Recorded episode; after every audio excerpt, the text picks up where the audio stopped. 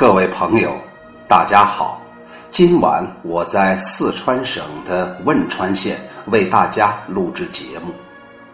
葬礼进行曲也可以叫做哀乐，有三曲葬礼进行曲，分别是肖邦受骷髅启发所创作的，贝多芬著名的降 E 大调第三交响曲的第二乐章。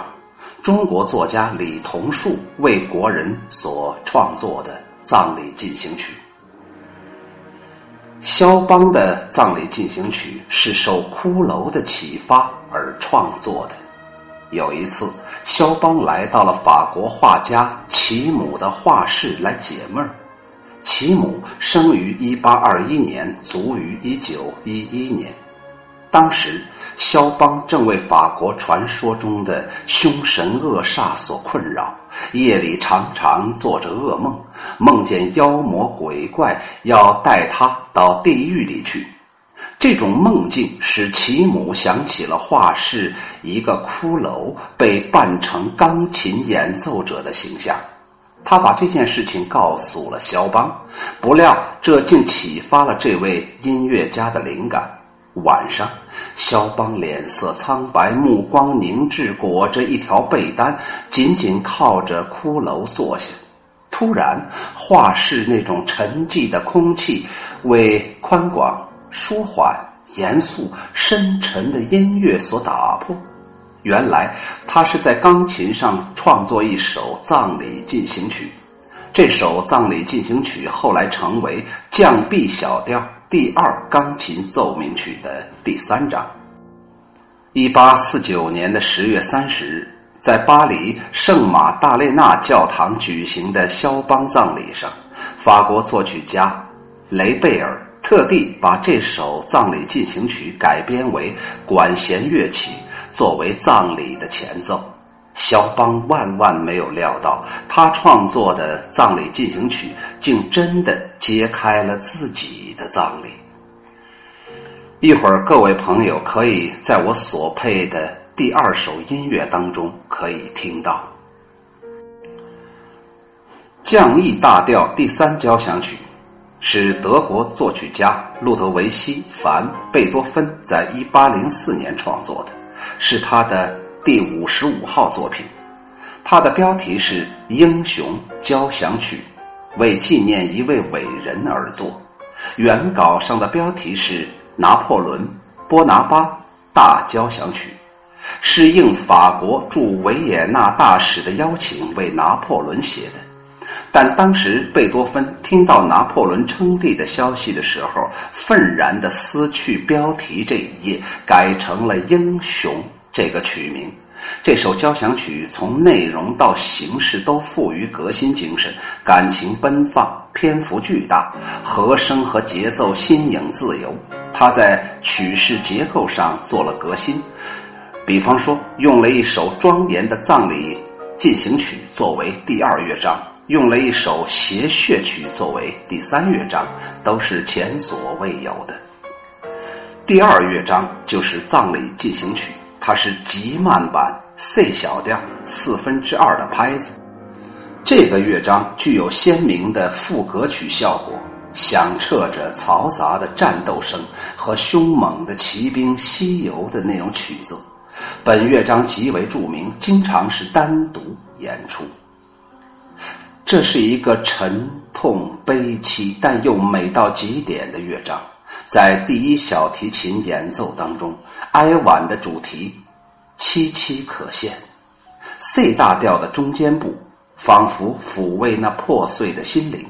不一会儿，又返回了 C 小调，情绪也由此开始高涨，跟死神的咆哮毫无分别。而主题的喃喃自语，也静静地结束了这个乐章。贝多芬在中间部后面的变奏中，首次让铜管乐器单独出现，体现出人民战士逝去之后的悲壮。一会儿，各位朋友可以在我读完一个作品之后的最后一部分，单独的来欣赏这个葬礼进行曲。下来，我们介绍一下中国的哀乐的创作者李同树。李同树，同是就是桐树的桐啊。李桐树，一九二四年十一月生于河北省戍鹿县朱家庄村。作曲家，中国音乐家协会会员，中国著作权协会会员，曾任北京民族民间文艺研究会副会长，享受国务院颁发的政府的特殊津贴。一九九四年，中国人民解放军总政治部授予先进离休干部这样的荣誉。二零零三年，被北京市和海淀区先后评为健康老人。李桐树独创和合作创作了许多颇受广大群众欢迎和喜爱的歌曲和乐曲，代表作品有歌曲《保卫世界和平》，朱总司令下命令，这天下是我们的，坚决捉住他，还有联唱歌唱英雄黄继光，双簧管协奏曲女英雄刘胡兰。这个属于合作，还有电影音乐《地雷战》也属于合作，还有交响诗《风暴》，管乐合奏《葬礼进行曲》等等。其中的管乐合奏《葬礼进行曲》自一九四七年创作以来，至今一直被国家定为国家正式仪式所用之曲。因为我身在汶川，所以。此次录制的所有节目都将配这三个葬礼进行曲，希望大家理解并原谅。我是想把这国内和国外最著名的葬礼进行曲送给在汶川地震当中死难的同胞。唉，好伤感呐！亲人的永别，友人的故去，爱人的分离，是每个人都会经历的，也是每个人一生当中最为沉痛的时刻。在这样的时刻，如何表达我们的悲伤和痛心呢？音乐是最好的朋友，让这音乐伴随着我们思念的人离去，表达我们对他们的怀念，直至永远。让我们伴随着哀乐来重新回顾一下九年前的那一次地动山摇吧。五幺二汶川地震发生于北京时间二零零八年的五月十二日十四时二十八分零四秒，那天是星期一。根据中华人民共和国地震局的数据。此次地震的面波震级达到八点零 ms，矩震级达到八点三 mw。根据美国地质调查局的数据，矩震级为七点九 mw，地震烈度达到十一度。地震波及大半个中国及亚洲许多国家和地区，北至辽宁，东至上海，南至香港、澳门、泰国、越南，西至巴基斯坦，均有震感。五幺二汶川地震严重破坏地区超过十万平方千米，其中极重灾地区共有十个县市。较重灾区共四十一个县市，一般灾区共有一百八十六个县市。截至二零零八年的九月十八日的十二时，五幺二汶川地震共造成了六万九千二百二十七人死亡，三十七万四千六百四十三人受伤，一万七千九百二十三人失踪。是中华人民共和国成立以来破坏力最大的地震，也是唐山大地震之后伤亡最严重的一次地震。经国务院批准，自二零零九年起，每年五月十二日为全国防灾减灾日。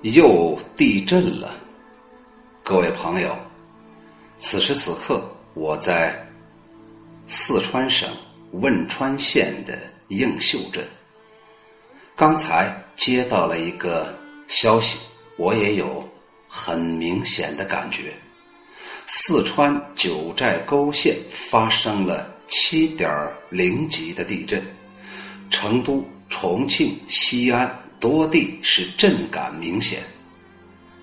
据中国地震台网正式测定，八月八日二十一时十九分，在四川阿坝州的九寨沟县，北纬三十三点二度、东经一百零三点八二度，发生了七点零级的地震，震源深度是二十千米。四川、重庆、甘肃、陕西等省市震感。明显。晚上九点四十一分，九寨沟县再次发生了三点三级地震，震源深度九千米。此次七点零级地震的震中，距九寨沟县三十九公里，距松潘县六十六公里，距舟曲县八十三公里，距成都市二百八十五公里。地震发生之后，武警四川省总队阿坝支队第六大队的官兵迅速组织紧急避险，现已经集结待命，准备展开救援。四川消防也正在集结出发，央视记者正在赶赴震中的路上。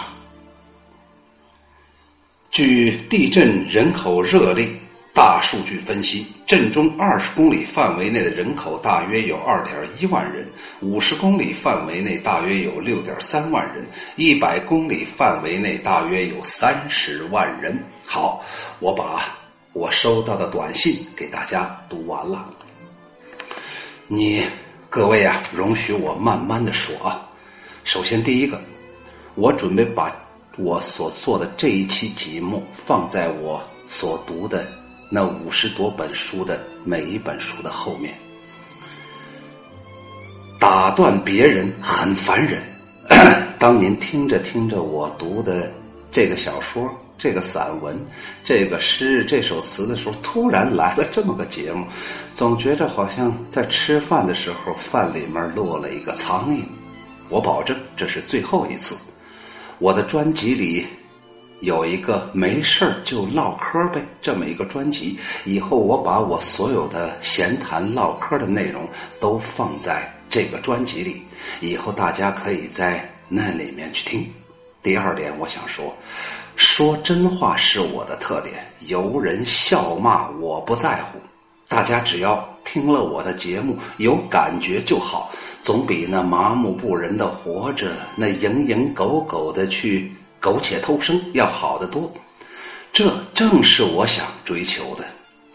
第三个，我们可能看到的只是历史的一个断面，而这个断面出现的背后，可能有各种阴谋。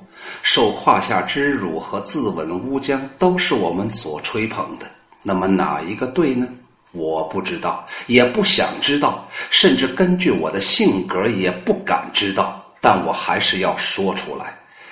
只是我们不知道，韩信自有他阳刚的一面，项羽也有属于柔情似水的一面。历史无所谓对错，今天也一样。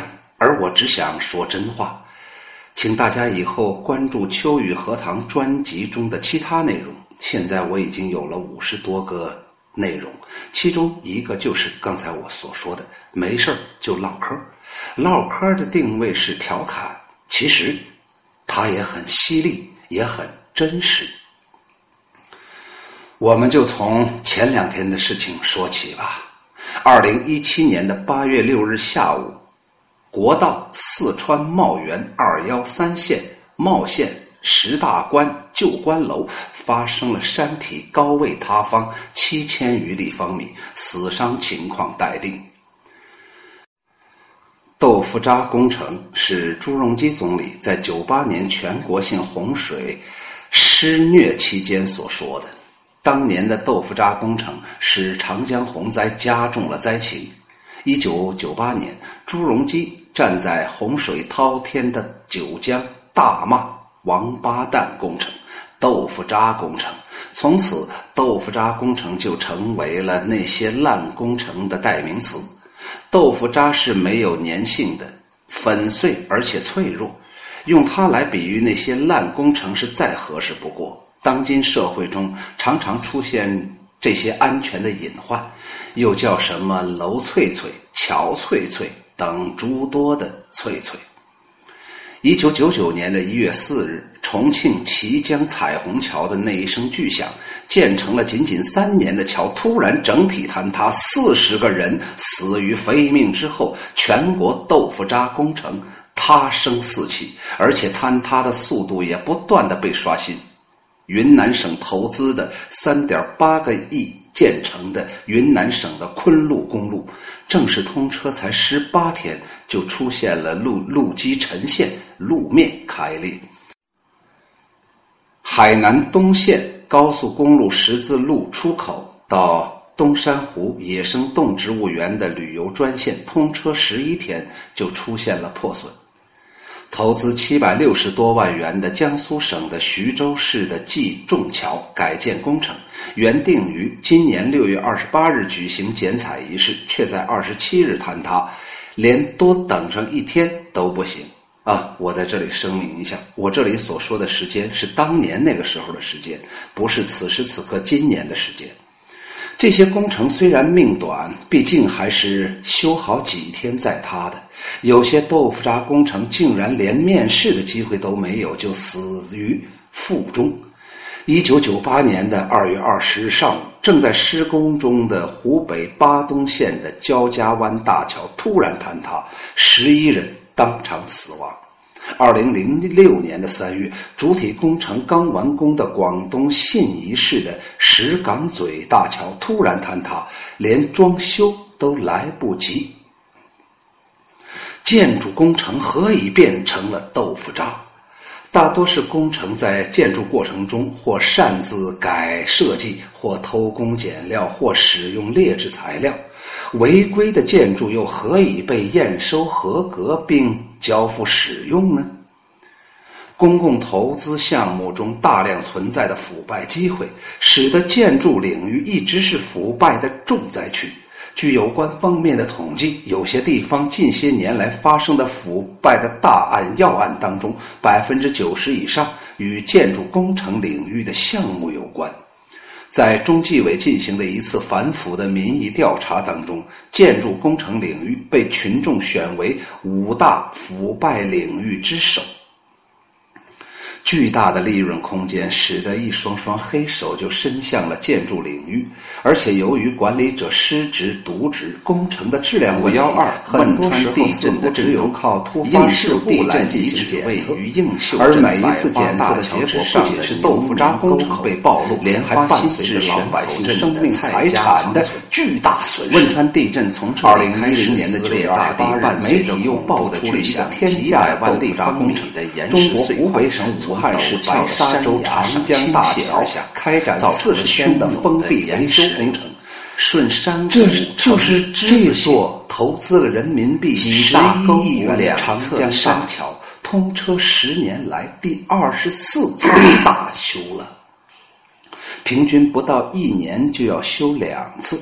最近一次大修是在二零一零年的七月到九月期间，桥面用的是美国进口的环氧沥青的混凝土，耗资超过亿元。结果开通不到三个月又修了一回，目前主桥桥面已出现了十个坑洼。二零一三年的六月，媒体爆出，在外租房五年半。郑州沈庄村的村民终于等到新家完工，然而他们新房大多都有问题，渗水、墙皮脱落。很多村民拿到钥匙仍然在外面租房，有业主竟发现纸板门，外面是两层硬纸板涂上了红漆。还有人声称站在客厅地板上走路不踏实，跳一下会觉得晃悠。说到这儿的时候，我想插那么几句。刚才所说的内容都是网上摘录的。咱们这个就是个房子呀，商品房啊，七十年呢，我们只有七十年的居住权、使用权。七十年以后是谁的王八蛋才能知道？而且这七十年当中，水管啊，它只有二三十年的寿命。我预计啊，在未来的十年、二十年之内，哪一个行业最有前途啊？就是修修管道的，就是复原楼房的，就是那些修复这个工程这方面的人，他们的生意肯定是非常好啊。我们家的楼顶都漏雨呢，白那个那个那个什么呀？这个下雨天漏雨，晴天的时候，那个楼顶那个墙皮呀。就是那个石灰墙的墙皮噼里啪啦往下掉啊，这就是 我们生活的环境啊。所以我说，刚才也就是二零一七年八月八日星期二晚上的八点多钟，这个阿坝的九寨再次地震。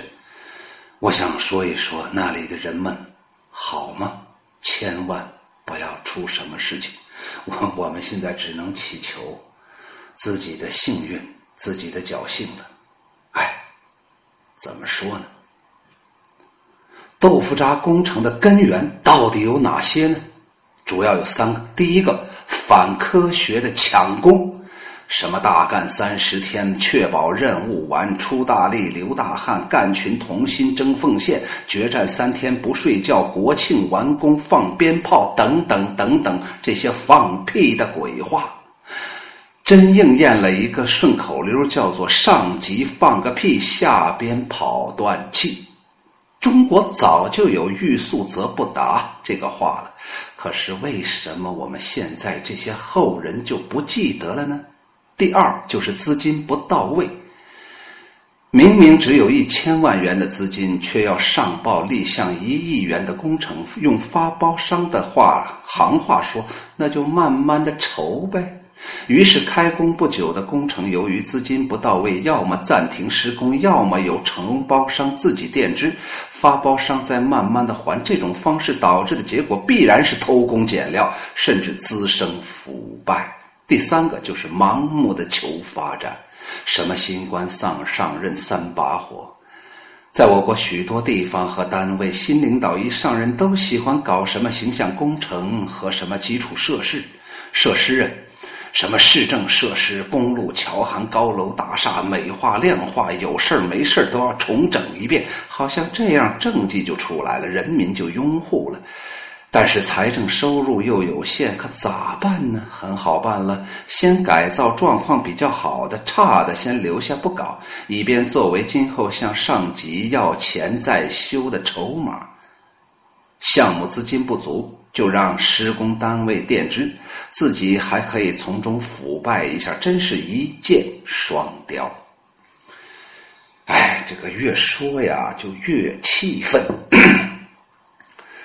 哎，前不久在报纸上看到了一个报道，青岛最早的下水道是德国人制造的，下水道非常宽敞，有些地方能开汽车，用了一百年都没有问题。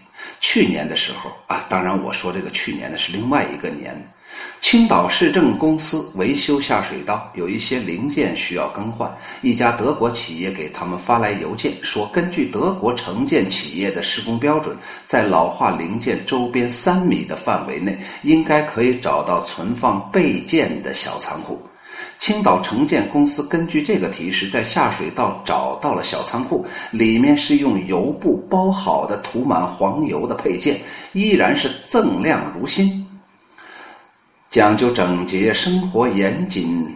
的这个德国人做事的风格和态度，真的让我感慨万千。我们中国人的智商不比人家德国人差，但是我们缺乏的是人家严谨的科学态度和富有远见的思想和理念。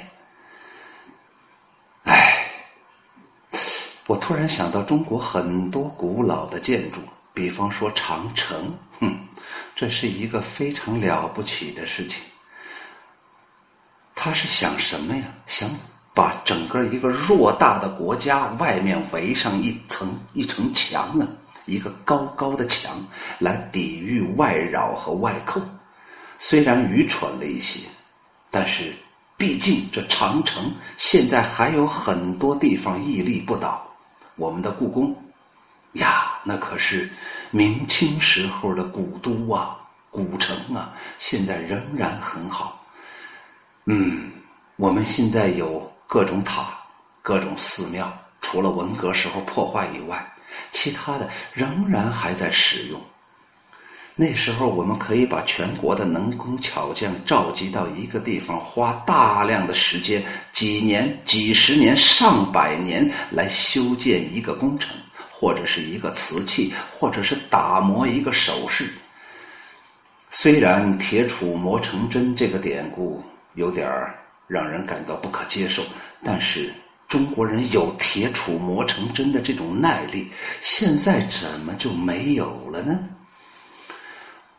刚才说到德国人那个例子呀，让人感觉到非常害怕，让人感到敬畏。于是我就想起了我童年时候经常看到和听到的一种事情和一种声音，就是养路工人背个包，包里头装一个榔头，没事的时候走到铁轨那儿就敲一敲。哎，现在铁轨的榔头不见了，敲击心灵的声音少了，或是不见了。不作为的现象到处都是，家庭也罢，单位也罢，建筑也罢，产品的质量也罢，旅游也罢，宣传也罢，美好也罢，丑恶也罢，正常也罢，非正常也罢，白道也罢，黑道也罢，等等等等。好多好多的东西都成了一个空壳，外表非常光鲜亮丽。哼，这样下去，国将不国呀！真的应该唤醒我们最高领导人和各级政府领导和全国老百姓的重视。中国人历来是一盘散沙，总觉着别人不好，自己很了不起。唉，如果这个改变不了，那这个民族也就这样稀里糊涂下去吧，最后一边羡慕着别人，一边自责着自己的愚昧、愚昧和狭隘，然后就等着改朝换代，或者是改变我们这个民族的留下来的这个宝贵的精神财富吧。当然了，我们留下来的精神财富有的时候也是乱七八糟，也是。精华和糟粕互相柔和，就像每一个人，好像既是儒家又是道家还是佛家，谁能说得清楚呢？我们缺少一种统一的认识。虽然说我们有统一的认识，可是谁真的能做到呢？中国古时候讲究的那种慎独，那种不期暗示，谁能做得到呢？二零零八年的五月十二日，在四川省的汶川县发生了八点零级的大地震，随后几天多次发生了多次的强烈余震。映秀镇是震中和重灾区，全镇大部分的房屋倒塌，到处山体滑坡，造成了停水、停电、通讯、交通中断。到了十四日下午，仅有两千三百多人生还，并且有一千余人伤势严重。救援队全力抢修公路，并空降大批人员进行救助。五幺二汶川地震的震中，映秀地震遗址位于映秀镇百花大桥之上的牛眠沟口，莲花新至玄口镇的蔡家塘村。汶川地震从这里开始撕裂大地，伴随着恐怖的巨响，几百万立方米的岩石碎块从陡峭的山崖上倾泻而下，造成了汹涌的岩石流，顺山谷呈之字形，几大沟谷两侧山体形成了长达三千米的岩石流和九处山体击打面的震源景观，原。牛眠沟被瞬间填高了三十米。汶川地震当中，都汶公路全线百分之八十的道路被损毁，十余千米的路段被崩塌的山体完全覆盖，五十余座桥梁受损，七座桥梁完全垮塌，数十处山体滑坡。汶川县映秀镇的路口矗立着一块写着“五幺二镇中映秀”几个大字的巨大石头，几个大字格外醒目。这块巨石是地震时山体。崩裂滚下来的，如今成为镇中映秀的标志性的路牌。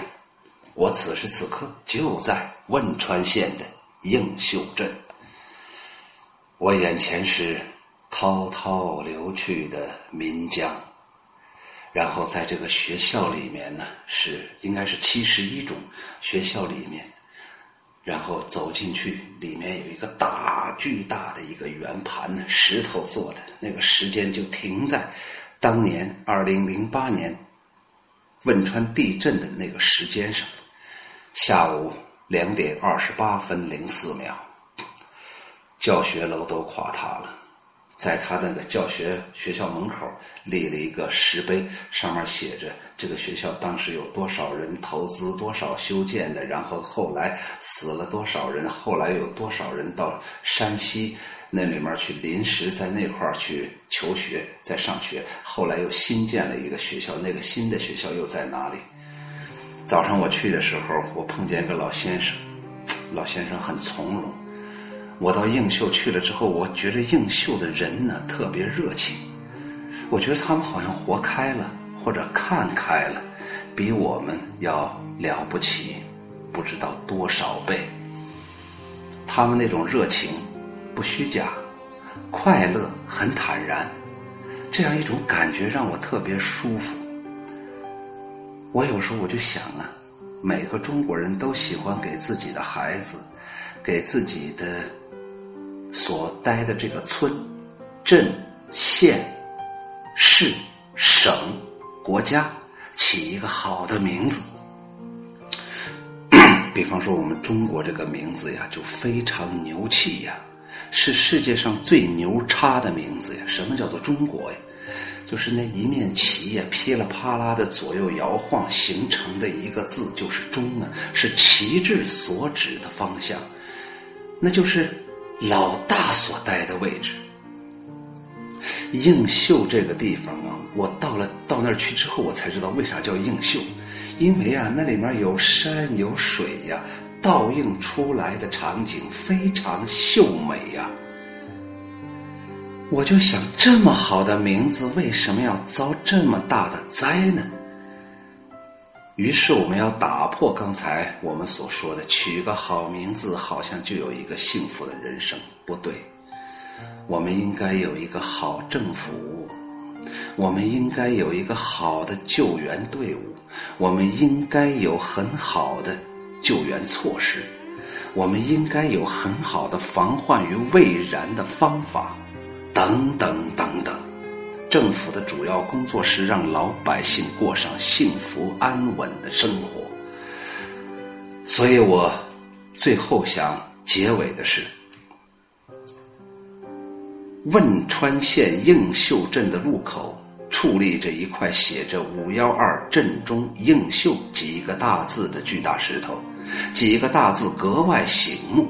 这块巨石是地震的时候山体崩裂滚下来的，如今成为镇中映秀的标志性的路牌。